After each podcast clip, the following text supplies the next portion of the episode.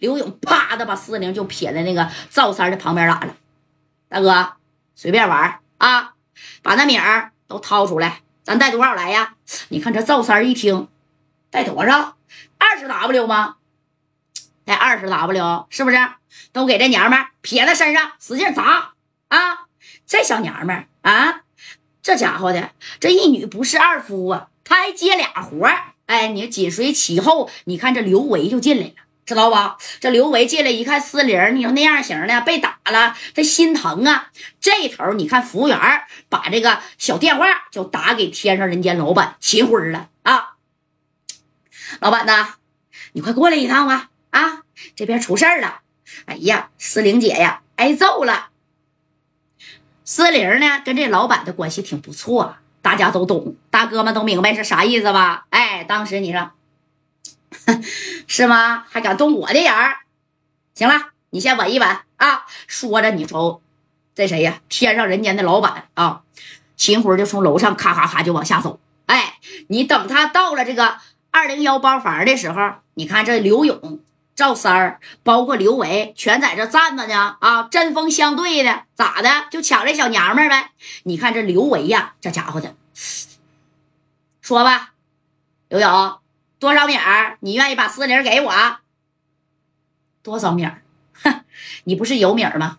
一百个 W，来，我把这娘们给你啊！你不是有米儿吗？你看，跟刘维呀还在这说呢啊！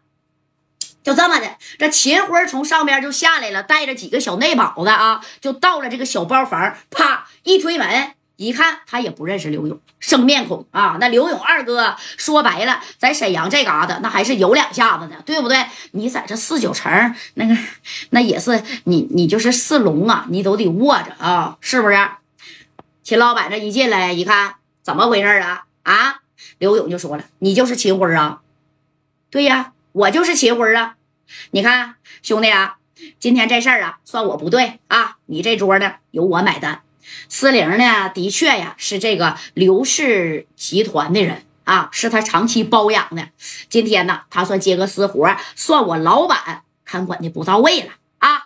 那个啥，那个兄弟啊。你看，我一会儿啊，让服务员给你拿两瓶上好的小洋酒啊！我让这个他们呢，把十大头牌的这小波号、小号都给你找来，你看行吧？哎，你看这秦老板是做生意的吗？顾客为上帝，我先给你来软的啊，软的不行，你看我怎么对付你的。但是刘勇可不吃那套啊！这刘勇合计，我他妈刚跟加代打完呢啊！我刚吃完亏儿，到这儿来，你他妈还欺负我一下子啊！刘勇当时啪嚓一下子就把这个酒瓶给摔碎了啊！指着秦辉的鼻子就说了：“秦辉，我给你脸了是不是？别以为啊，在四九城你就是老大，你知不知道我刘勇是什么人啊？啊，玩黑的。”我不怕你玩白的，我四九城，我一个电话我就能把人找来，你信不信？哎，为什么呢？因为当时木马组合呀，在这个四九城开会议呢。啊，知道不？木马组合都知道是啥吧？那家跟刘勇的关系那就不用说了，给你整的是杠杠的啊。这秦老板这一听啊，哎呀，还黑的还白的呢，黑的我他妈也不怕你，白的我也有人啊。不过秦辉啊是很低调的，你说开门做买卖吗？多一事。不如少一事儿啊，那个兄弟啊，那你看这事儿你到底想咋解决吧？咋解决？我告诉你啊，今天呢，赶紧把这个小子给我拖出去，我该咋玩咋玩。一会儿账我该怎么结就给你怎么结。那你看，话说到这儿，刘维就不干了。当时刘维上去，啪的一下子就把勇哥的小脖领子给薅住了。